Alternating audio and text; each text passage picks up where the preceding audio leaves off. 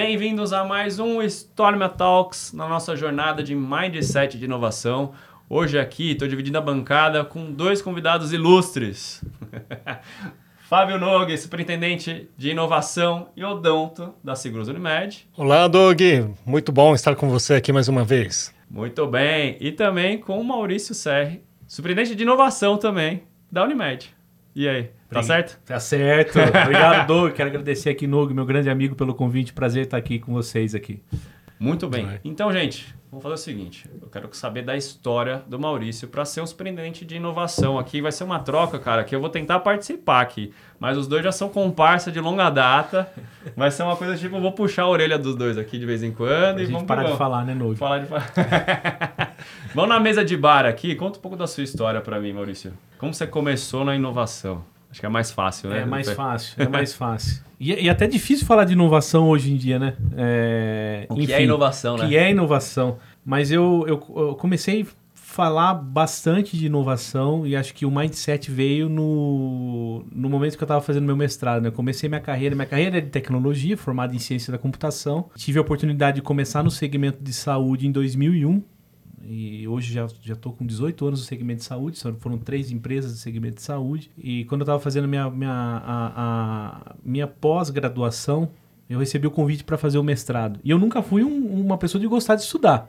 É, a faculdade é, de ciência da computação saía para jogar bola, perdia matéria, mas eu peguei o gosto da computação, peguei o gosto do estudo, da pesquisa. E qual das áreas da computação que você gostava mais? Eu Ah, acho interessante, fica tão amplo, né? É fala, amplo. Agora, eu- fazendo esse parênteses aí, você comentou algo que é verdade, porque a ciência da computação, por exemplo, você, você tem, é, a gente tinha ali desde o hardware, né? É, um pouco da engenharia, então, é, construção de a parte robótica, carros, enfim, a linguagem de programação em si, o desenvolvimento, negócios, né? Aquela pessoa para desenvolver produto, enfim, análise de sistemas também, que é outra, é, é outra frente, mas o, o meu foco na faculdade foi o desenvolvimento de sistemas. Eu comecei como desenvolvimento de sistemas. Depois eu migrei para redes, depois banco de dados, enfim, é, uma carreira técnica nesse sentido. E aí a minha a, a pós-graduação foi de banco de dados. É, não foi desenvolvimento, mas essa questão do banco, de, dados. É, Interessante. E, e o meu orientador fez o convite, foi na UFSCar, em São Carlos, para fazer o mestrado. É, e aí, a partir do momento que eu entrei no mestrado, eu tive um, um- um contato muito forte com pesquisa. O Nog também é mestre, também teve essa oportunidade. Aquela loucura, né, Nog, de ser artigo científico, escreve artigo, Sim. pesquisa, aí você vai fazer uma tese. Mas você entrou no mestrado, porque eu sempre pergunto, né? Você queria dar aula, alguma coisa do tipo? Ou entrou porque eu- se apaixonou pelo negócio e falou, cara, vou fazer um mestrado aqui. No, no meu caso, é, é bem isso. Né? No meu caso, eu não tive foco nenhum de, de, de, de aula, porque eu fazia o mestrado, eu entrei como aluno especial. né? O que é um aluno especial ali no mestrado? É, eu não fiz as matérias obrigatórias no primeiro momento, fui convidado e eu participava de algumas matérias. Então, eu fiz dois anos participando de algumas matérias. E depois que eu virei o aluno regular, eu matei essas matérias, né? E o meu foco nunca foi a, a aula. Meu foco foi o aprendizado. Porque quando eu entrei para fazer o especial, porque eu também falei, acho que não vai dar certo isso. né? Trabalhava na IBM, é, em Hortolândia, e isso em 2000. Olha, vou falar agora um pouco da idade, né? Vai revelar agora. É, foi 2007, 2006. E eles já tinham um home office. E o home office na IBM me permitiu fazer o mestrado. Então eu trabalhava e fazia o mestrado, porque meu horário era livre. Uhum.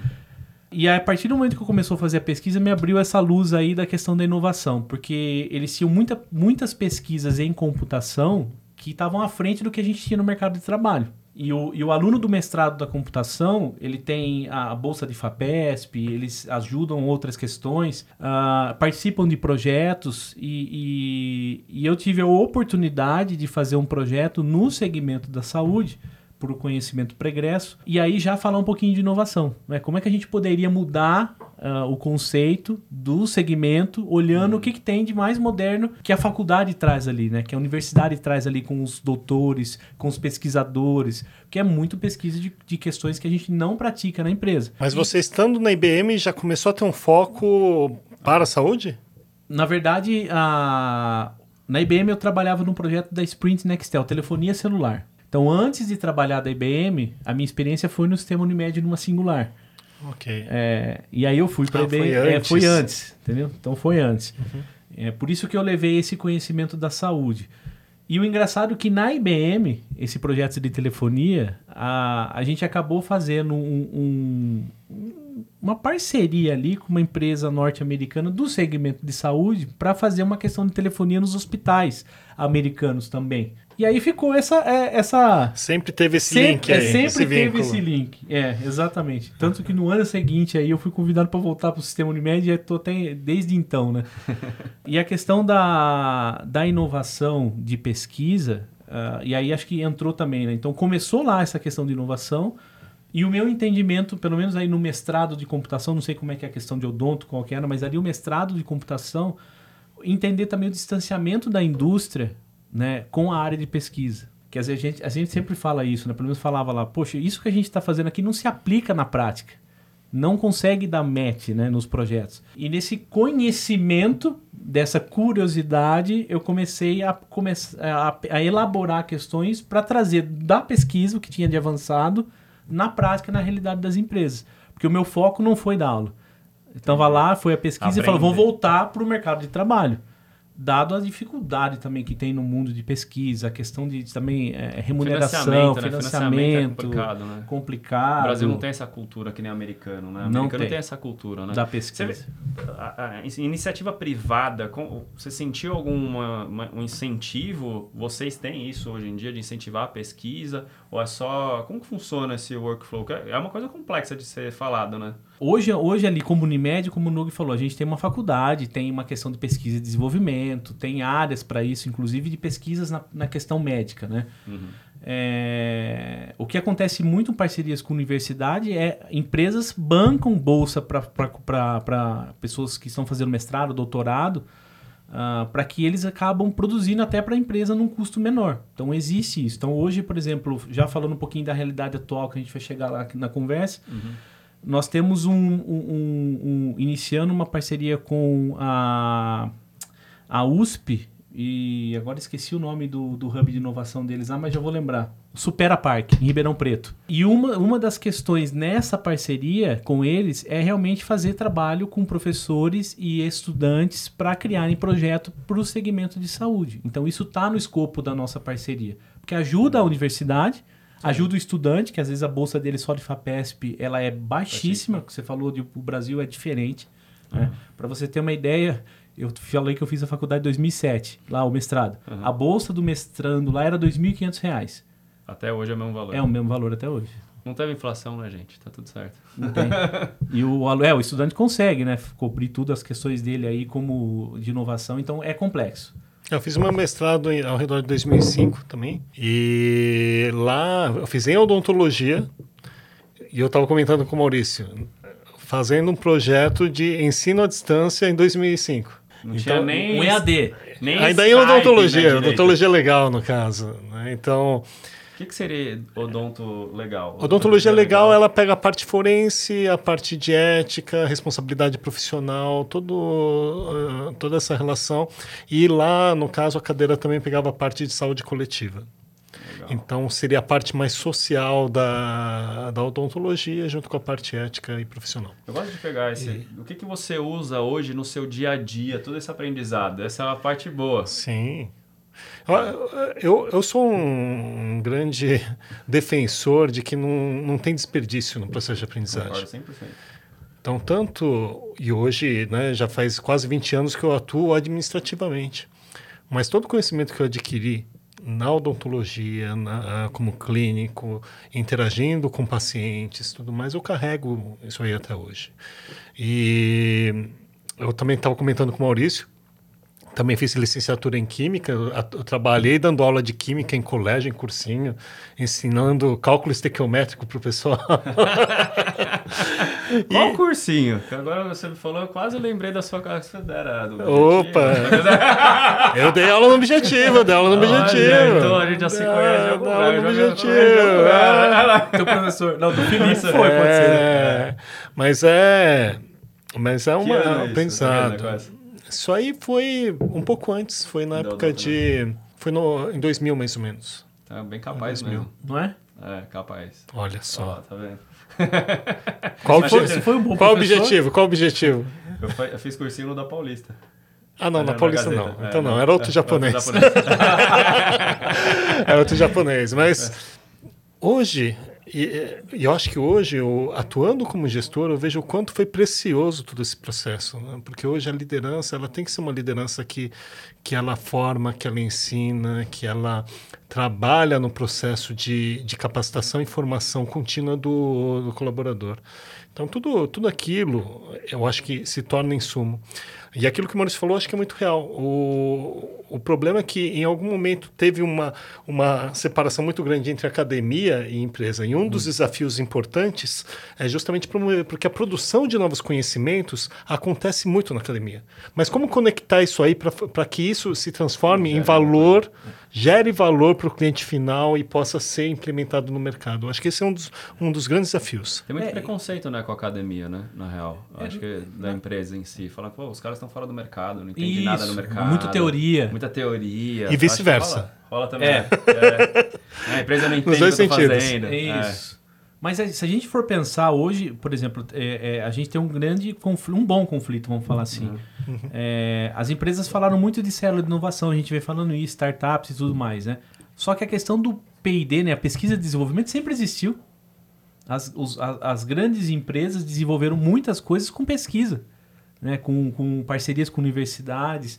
E eu acho que esse foco, para mim, também é algo muito. Como o Hugo falou, hoje a gente está no momento que toda essa questão de startup inovação traz esse conceito de uma empresa que ela traz a metodologia da, da academia, ou seja, a pesquisa, prototipação, né, desenvolvimento, aplicado ao negócio muito rápido, mas a gente também não pode perder esse viés aí das questões do, que a gente chama aqui de, de, de horizonte uhum. 3, 4, lá no futuro lá, que a gente já tem uma oportunidade de começar a uhum. pensar a respeito e trazer para o mundo real.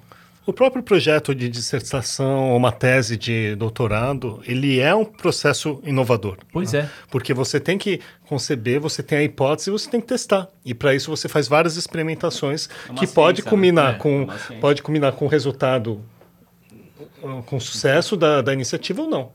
Mas é um processo de experimentação. Sim. Sim. Muito bom. Agora falar do Unimed Lab. Ok. Conta como começou esse projeto. Estava desde o início lá? Estava, né? No Unimed Lab, não. Estou né? ah. há um ano e quatro meses na Unimed do Brasil. É, já existia o Unimed Lab. Uhum. Eu estava na, na, numa outra Unimed, é, na Federação do Estado de São Paulo, e a gente criou um hub de inovação. Eu estava contando para o Nog é, até complementando essa questão do viés de inovação. Né? E eu participei, obviamente, num paralelo da construção do Unimed Lab, é, e foi muito na linha do contato e de acreditar nessas questões de inovação, o fato de ser importante para a empresa como um todo. Uhum.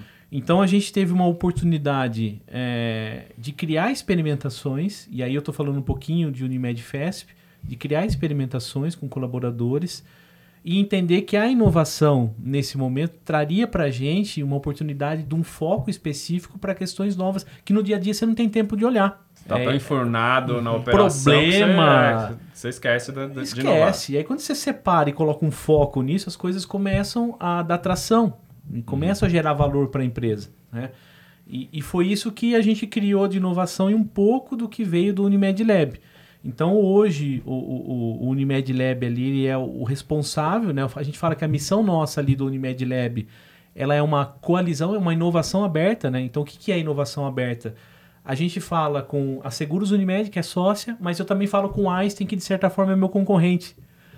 Então eu falo com empresas de mercado. Então ali a gente realmente está aberto numa coalizão de segmentos. É o famoso open source, né? É, é, é, é o mesmo conceito, mesmo conceito. Então a gente tem essa abertura de mercado para conectar as várias iniciativas do segmento de saúde, obviamente para trazer um benefício para o sistema Unimed e valorizar o sistema, né? Porque o, o sistema Unimed hoje ele tem, ele está em 90% do território nacional, né? são mais de 260 operadoras, uh, ah, 120 mil médicos, 19 milhões de clientes. Né? A gente fala que é um é Chile.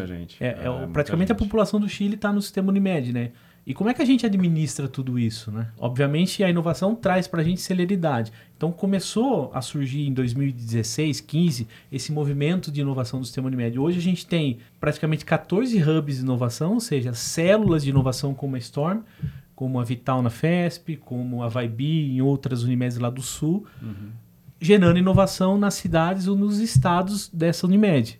E o papel nosso de Unimed Lab é entender o que está acontecendo nessas regiões, porque o Brasil é um tamanho continental, a gente tem questões hum. do sul talvez não são aderentes ao norte. Então a gente tem que entender. É, é muito complexo. É muito complexo. complexo. É então, complexo. um continente o Brasil. Exatamente. Continente. Então a gente tem esse papel de entender o que está acontecendo nessas várias iniciativas, trazer para que todo mundo também tome conhecimento e aproveite essas questões de iniciativa de startup. Uhum. Então hoje a gente tem o que a gente chama do radar nosso de inovação, Uh, que anualmente a gente faz essa pesquisa do sistema Unimed, identificando as startups que estão em todas as Unimedes do país. São 109 Unimedes, uh, uh, startups hoje em produção nessas Unimedes.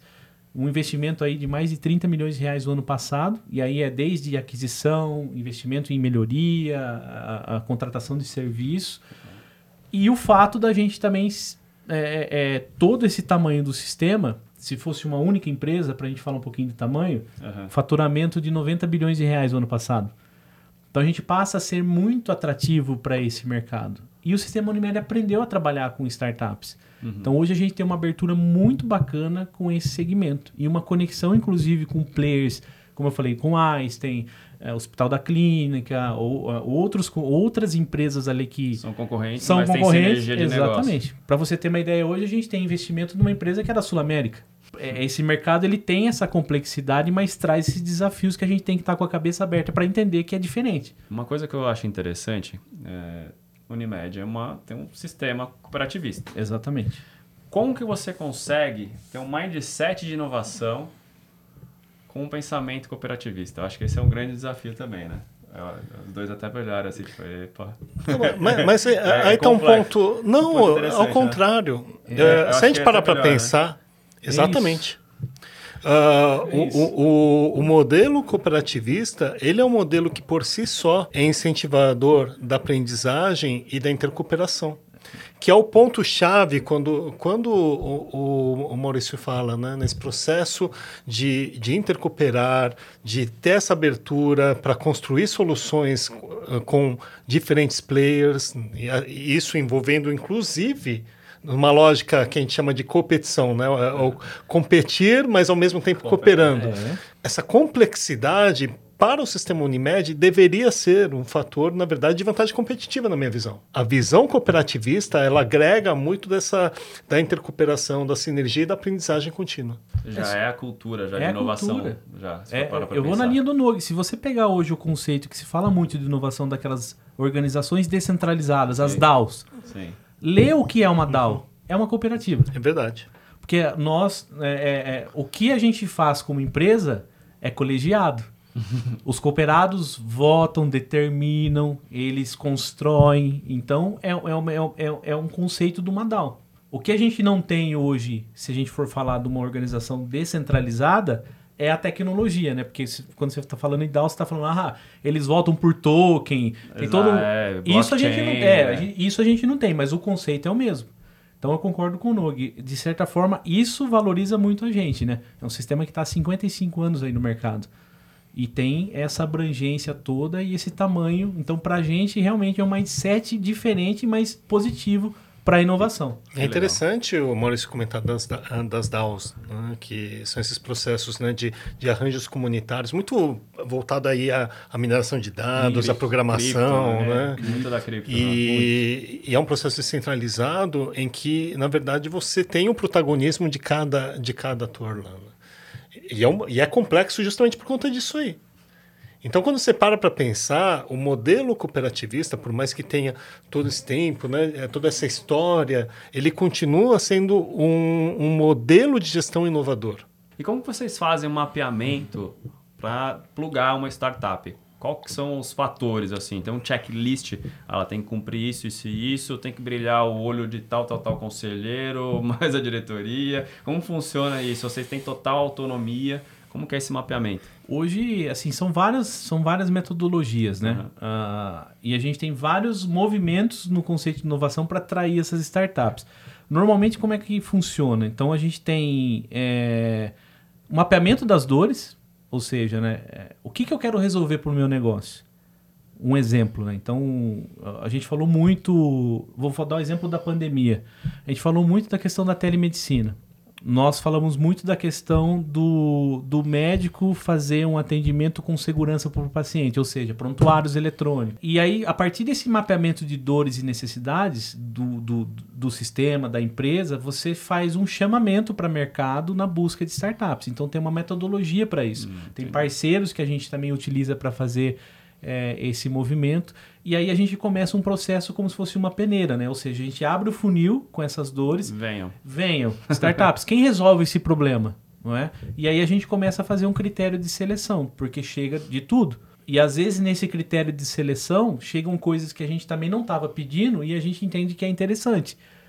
E aí a gente é ter traz. o olho para o que está acontecendo. Vai, pô, não estava procurando isso, mas. E aí vai muito o que você estava puxando de que tudo que você aprende na vida, nada é nada descartado. Se é nada isso. se perde. Uhum. É exatamente esse conceito. Você vira um grande radar de tendências e coisas acontecendo. Se você não tem esse mindset, mindset de inovação, não é só você fazer, é você entender o que está acontecendo nesse mundo também e ver se pode servir para você naquele momento. Né? Isso é legal de você puxar, né? A gente fala muito da, ah, já tem uma solução, a gente falou em outro podcast, né? Tipo, a empresa puxa uma startup já achando que já tem uma solução na cabeça, nem espera a startup mostrar alguma coisa para ela. É, uma expectativa. Uma expectativa já, uma ansiedade de resolver um grande problema. Cara, esse cara vai resolver meu problema.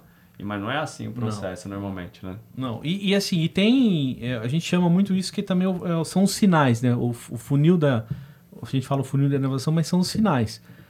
Acontece também, às vezes, a gente entender que o mercado está se movimentando, e aqui eu vou dar um exemplo que nem é do nosso segmento. Está se falando muito hoje do, da questão da, da alimentação, né? A carne produzida em laboratório. A carne produzida através de planta, não mais o animal. Isso é um sinal é um sinal que já vem se falando há muito tempo, há muito tempo, dois, dois três anos. Acho que até mais, viu? É, até mais. Agora, agora que começou a ir pro mercado. É. É. Aí você vê grandes empresas do segmento, como a brasileira aqui, Marfrig, etc., já estão se movimentando, já compraram empresas desse, desse, nesse, nesse processo e tudo mais. Daqui a 5, 10 anos, talvez quem não se movimentou agora a partir desse sinal, está fora do mercado. Né? Eu acho que isso para a gente é interessante. O nosso segmento também. Né? Como é que vai ser a saúde daqui 50 anos, daqui 30 anos, daqui 20 anos? Será que vai precisar ter um hospital? Será que a gente vai precisar ter é, o médico realmente com consultório? Como é que vai ser a Como saúde? Então acho que isso é, é, muito importante, porque tem aquela dor que eu quero resolver de imediato, mas eu também tenho que ficar antenado à questão de futuro. Acho que isso, isso aí puxa uma situação que já é, uma, já é algo muito comentado, né? Da inovação não como uma vantagem competitiva somente, mas como um fator de sobrevivência das organizações. Isso. Quando a, a, organização de grande porte e tudo mais monta o seu planejamento estratégico, muitas vezes, quando ela está enfurnada né, naquele mundo, ela faz, o, na verdade, o que? Ela extrapola o passado dela achando que isso aí vai garantir o futuro. Então, tá, o que a gente fez ano passado e começa a fazer o planejamento estratégico. Uma melhoria, né? É. é. Melhoria. Update. Contínua. É. E, update. Mas uh, não tem esse aspecto de observar os sinais que você comentou, né? Como que... Quais são os sinais que os consumidores estão trazendo? Quais são os sinais que o mercado, o setor, Sabe o que está mudando? Do, do, e como que dados, a gente tem que né? incorporar isso aí? Eu acho que esse é um grande aprendizado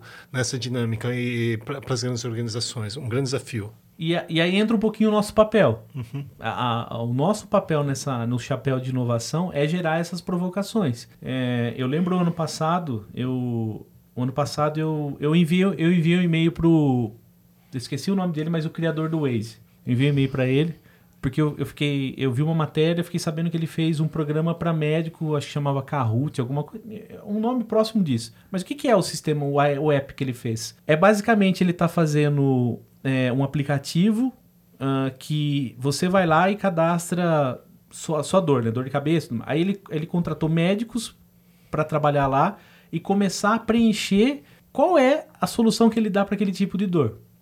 E aí também ele criou um processo de inteligência artificial que ele busca papers que trazem aí do, do, da internet e de tudo isso as melhores metodologias para tratar aquela doença. Ou seja, é um Google da doença, da, da, da de doenças que ele estava criando. E a gente mandou um e-mail para ele e falou: olha, eu gostaria de falar com você aí para ver que, que criou esse sistema para ver se de alguma forma nós aqui no Brasil, né, a gente é tem nova, uma oportunidade é, para trabalhar com vocês uhum. num piloto. É nova essa solução? Porque eu acho que eu vi uma matéria sobre isso. Mede... Uns dois anos.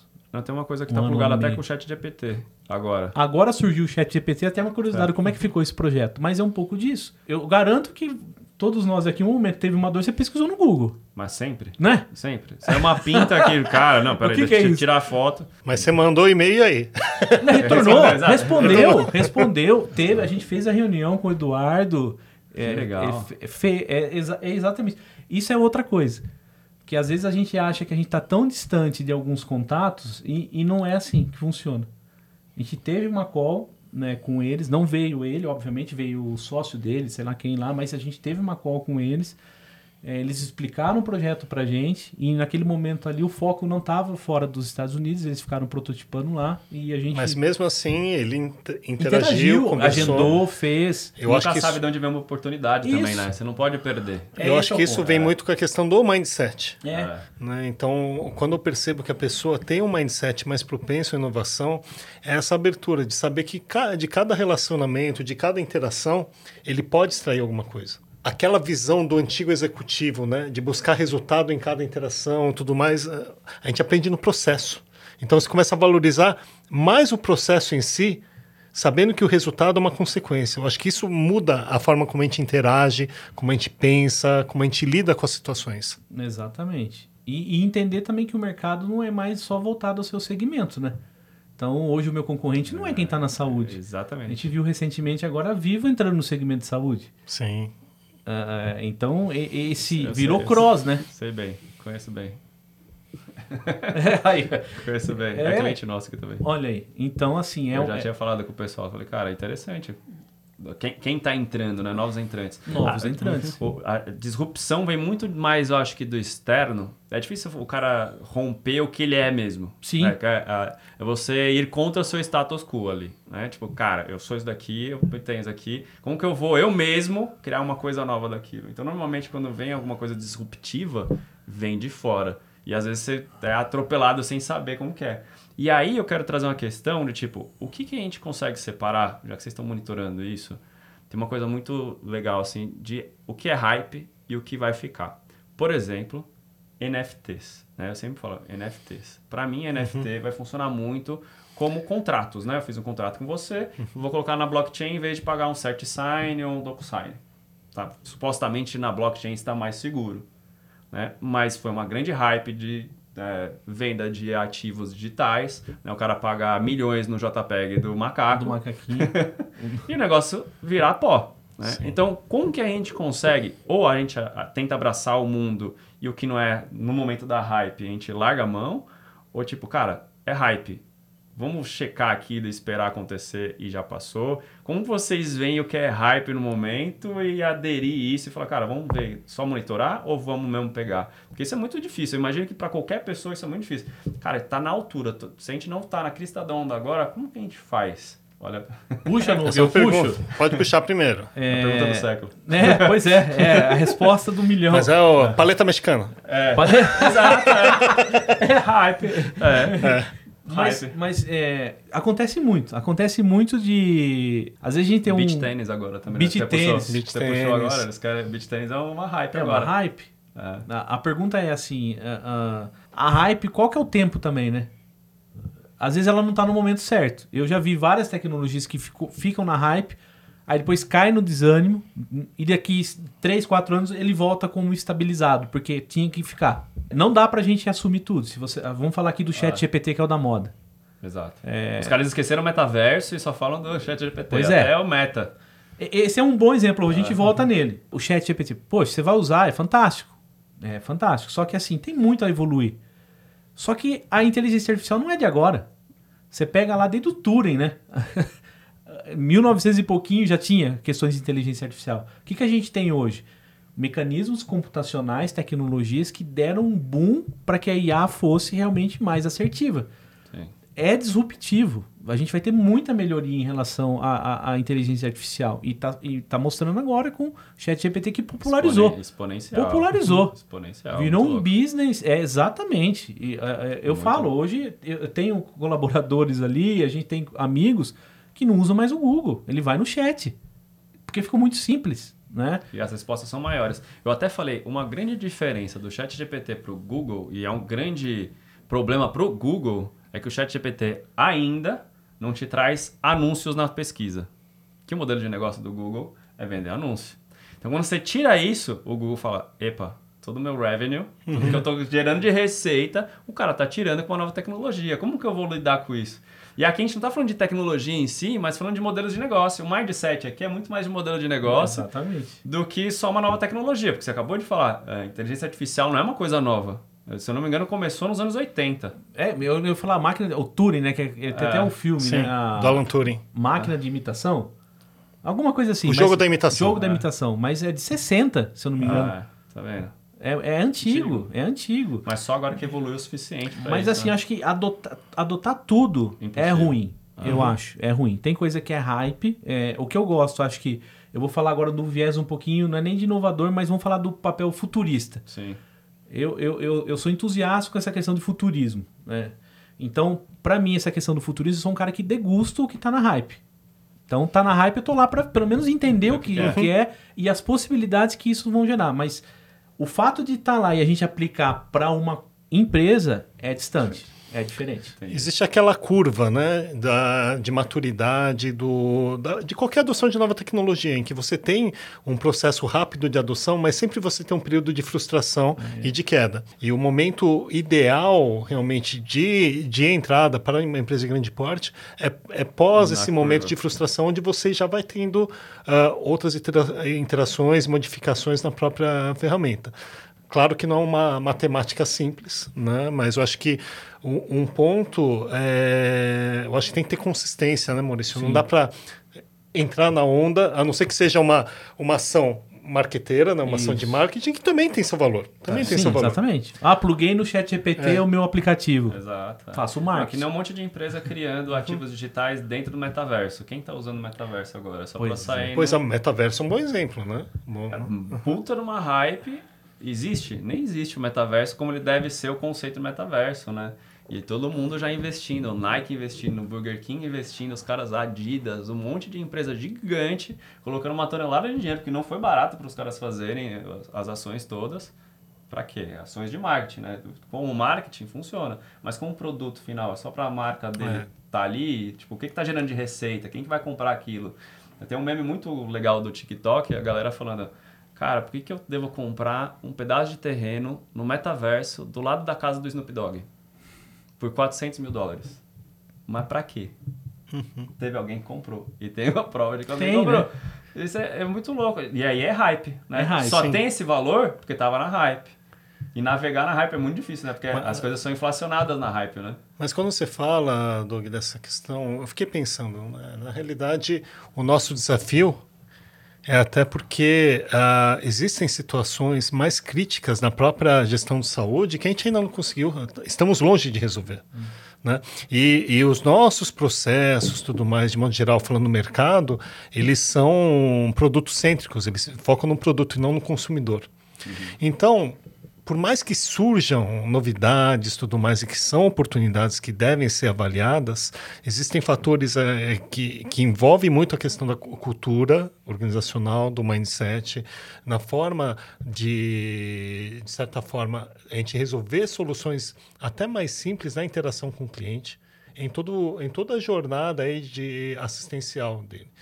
Por isso que eu, eu acho que talvez essa, pensando de, de um modo bem concreto, para uma empresa de grande porte, eu acho que ainda tem muitas questões mais fundamentais para serem resolvidas do que sair Numa coletando exatamente é, é, as hypes.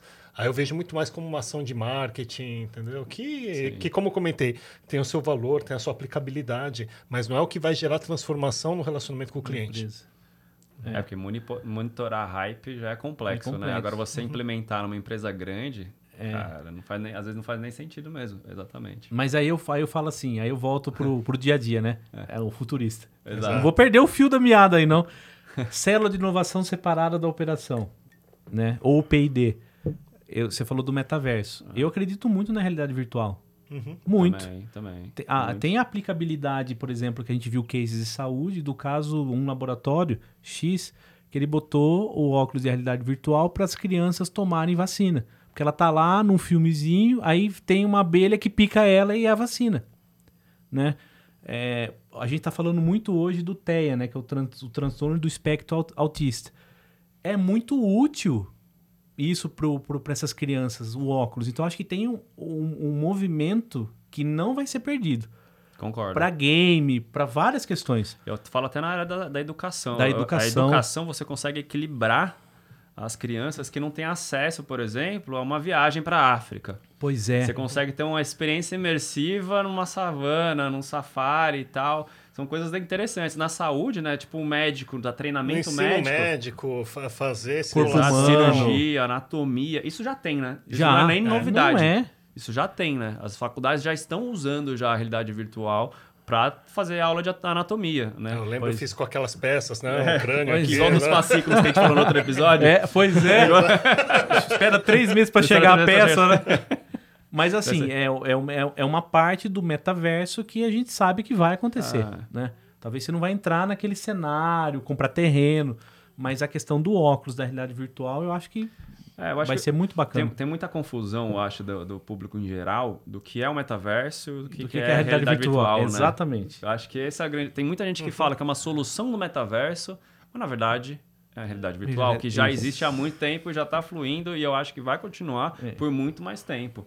Mas o metaverso em si é outro conceito, é, é outro muito conceito. mais complexo. É. Né? é tipo aquela, aquele ambiente constante que está lá perpétuo que você vai fazer as coisas lá. Então você compra o terreno, ele tá ali, aquele tá terreno. Ali. E todo mundo Tem que o show, né? Fizeram os shows. Show, exato. É. é. muito mais complexo. Imagina a área da saúde. É um hospital que você chega lá e é atendido sempre pelo mesmo médico, dentro da sua operadora. A telemedicina é imersiva. Né? Imagina isso daqui 5 anos ou daqui 15 anos. Né? Eu vou no médico, em vez de fazer pelo celular, eu coloco o óculos, o cara está na outra sala. Ele tem poder de tirar o termômetro, fazer a triagem. É isso. É. E isso é, tem um valor. É imagina a pessoa que não tem acesso a mal à internet. Né? Eu imagino que vai melhorar a infraestrutura da internet no tamanho do Brasil. Imagina, vocês falaram, tamanho do Brasil, 90% do Brasil. São Paulo é totalmente diferente do resto do Brasil. Né? A gente tem pois muito é, acesso aqui. Muito. É, no Rio Grande do Sul, ali, a região sul tem acesso também, o Sudeste, Centro-Oeste, por conta do agro, é desenvolvido também. Mas vai para Norte e Nordeste, a gente tem um déficit muito grande, assim. Tem algumas regiões que são mais desenvolvidas. Então eu creio que rola uma, um balizamento, assim, sabe? Equalitário com esse tipo de tecnologia que a gente vai ver muito no futuro. E vocês já estão pensando isso? Tem dentro do, do sistema né, do Lab, já tem inteligência artificial e é, realidade virtual? Tem. É assim, você, vê, você deu um exemplo do futuro da saúde.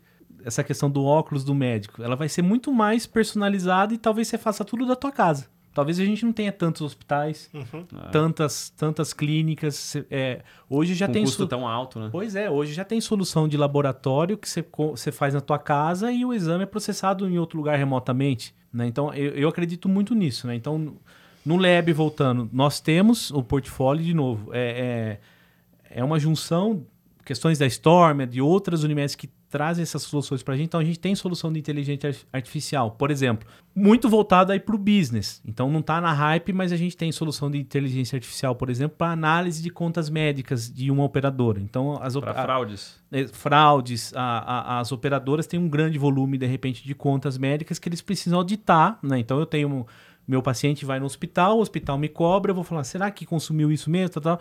São pessoas e médicos que ficam ali, né, é, fazendo assim, ou no computador, e normalmente, 90% dos casos, ele já sabe o que, que eles negam e o que, que eles autorizam. E aí vem a startup com uma inteligência artificial e fala: olha, isso aqui eu coloco tudo numa esteira aqui de automação, eu vou te mostrar só o que é o outlier para você analisar. O resto é padrão, eu te libero. Então a gente já tem soluções nesse Muito nível. Bom. Já você tem soluções escala, diminui custo. De realidade virtual, a gente tem uma startup de educação né, que, que é um foco de ensino para médico, que veio inclusive da parceria que a gente tem do Einstein.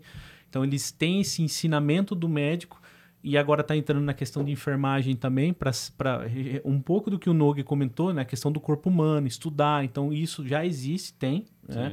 E outras startups de, uh, de outras questões né, que a gente também tem, que não é inteligência artificial, não é, é, é, é o VR, mas é predição. Então hoje a gente olha muito o retrovisor. Eu sei, por exemplo, que tudo que você consumiu, às vezes, como operador, na operadora, mas como é que eu faço uma predição para saber o seguinte? Esse cara aqui, ele é um diabético. Ou ele pode ser um diabético. Tá com pré-diabetes já. É muito melhor para a gente como operador e para o cliente que a gente identifique isso quanto antes e eu trato você. É, eu faço um concierge e eu cuido da tua saúde. Eu não cuido da tua doença. Então a gente já está uhum. pensando muito nisso, de inverter a lógica. Porque hoje a gente trata doença. Só que a gente quer tratar saúde. Eu não quero que você fique doente. Eu quero te monitorar, eu quero te acompanhar, eu quero que você vá no nutricionista, eu quero que você faça tudo isso. Então a gente tem trabalhando muito também nesse conceito de predição, para saber Bom. o que pode acontecer lá na frente para a gente evitar esses problemas, tanto de custo quanto do, do, do, paciente também ficar com uma complicação um pouco maior. Que são esses estágios de maturidade na gestão de dados, né? É. Até, até então, a gente sempre trabalhou muito com, com gestão de dados de uma forma é, descritiva. Então, meio que como se fosse o, olhando pelo retrovisor aquilo que foi realizado.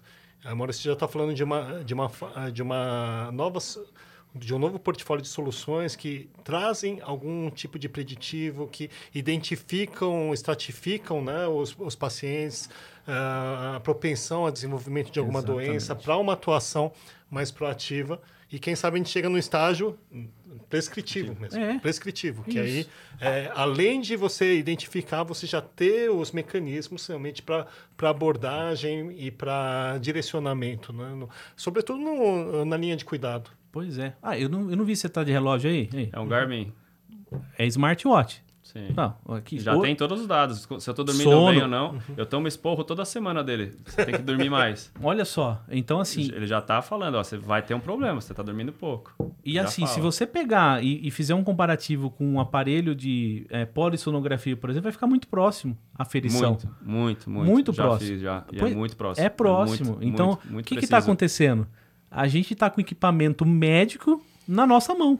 Ah, tem termômetro, tem é, barômetro, tem um monte de coisa aqui que você pode usar. O acelerômetro mesmo, que sim, por exemplo, esse daqui não tem, mas o da, da Apple, ele pega a queda da pessoa e já salvou vidas de senhores que uhum, caíram é. e já chamou a emergência porque viu que era uma queda sem ser só ele deitando numa cama.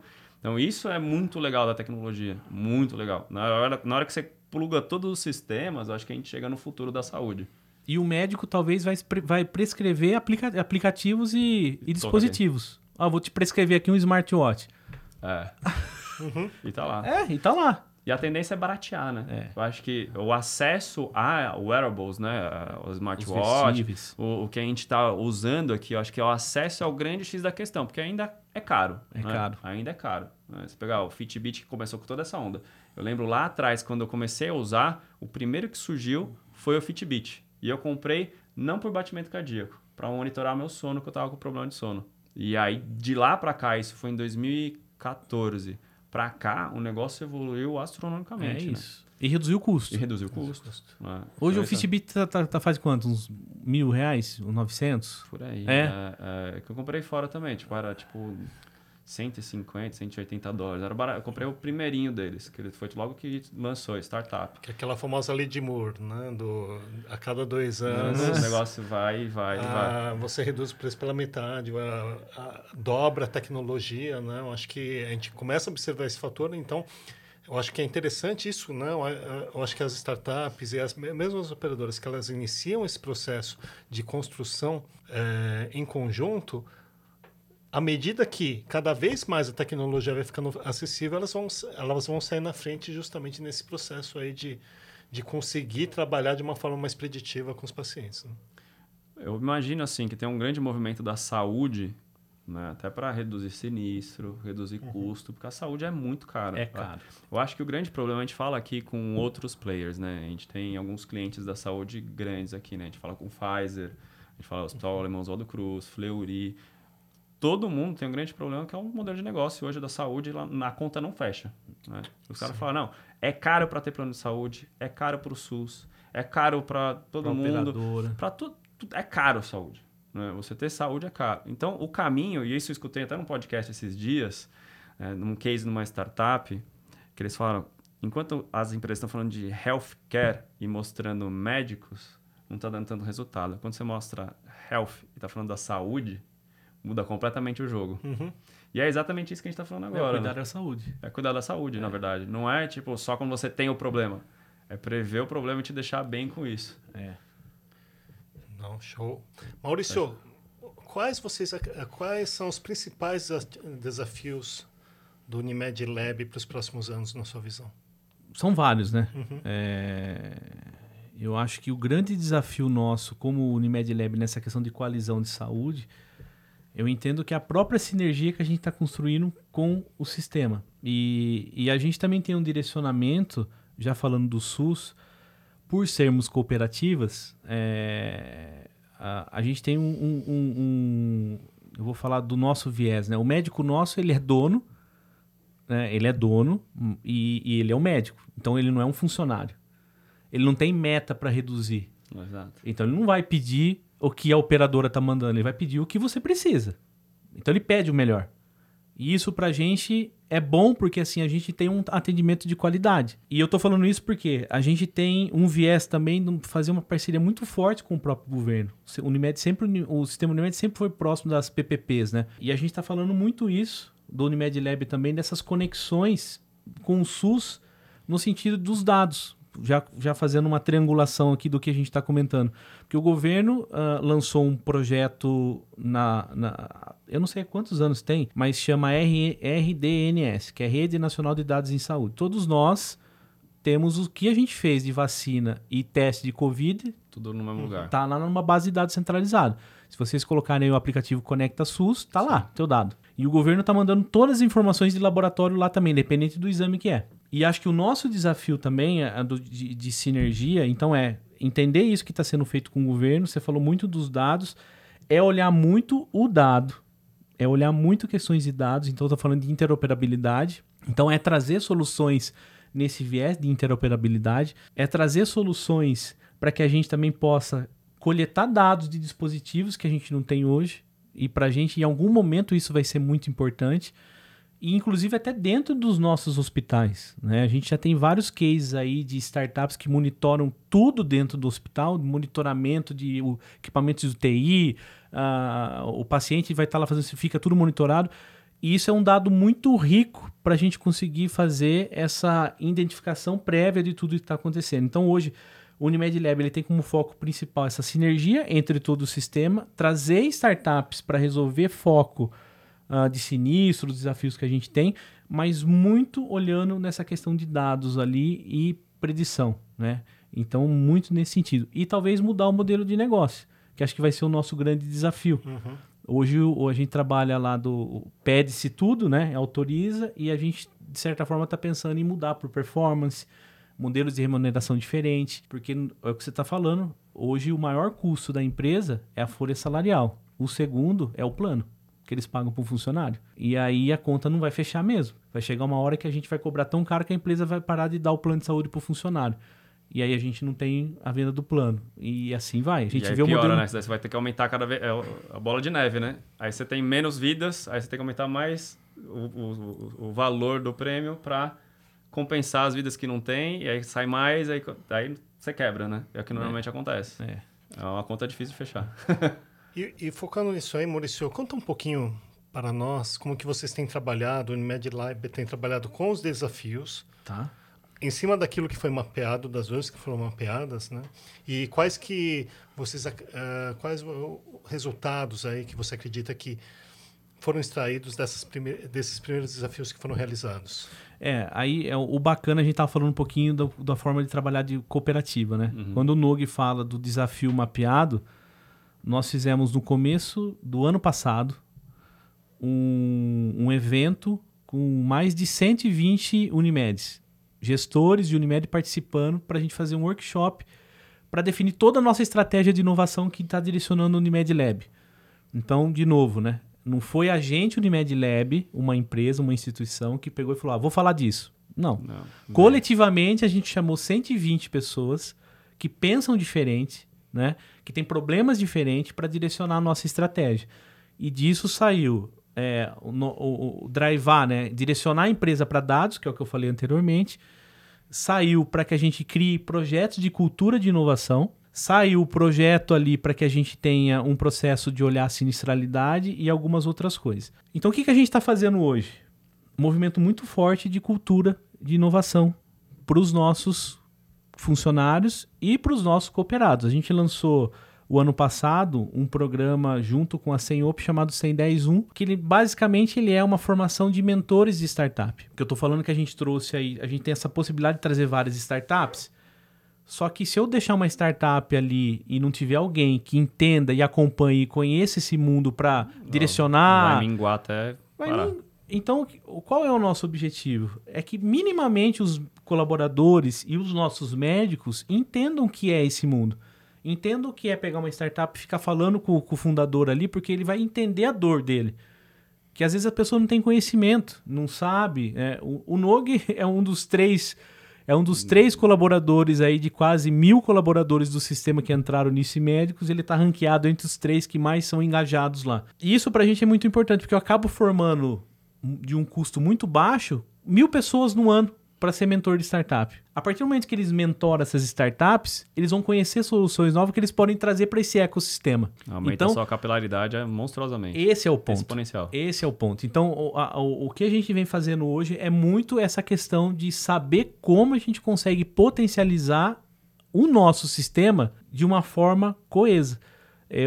Para fazer um entendimento muito prático aqui, eu, eu, a gente recebeu a, a a Raia Drogazil para fazer um case para gente lá. E ele falou o seguinte: eu tenho uma área de dados na Raia Drogazil que tem 200, 200 colaboradores só para falar com dados. Aí você vai assim, aí falando da companhia. Uhum. Na Unimed do Brasil eu tenho três pessoas. Aí meu time, e é o tamanho, né? é, aí meu time olhou assim e falou: "Viu? Olha só, a gente nunca vai conseguir ser ARD". Aí eu falei: "O contrário. Quantas operadoras a gente é hoje? 260. Se cada uma tiver um, a gente é maior que a Drogazil. Então acho que é, é, é, é, é, esse o nosso direcionamento de trabalhar de uma forma colaborativa. É esse potencial que a gente tem e oportunidade de mudar o jogo. Então a gente está fazendo eventos para atração de startups com os direcionamentos que foram feitos. Um, uma questão muito forte né, de cultura e inovação, tanto para o cooperado quanto para o colaborador.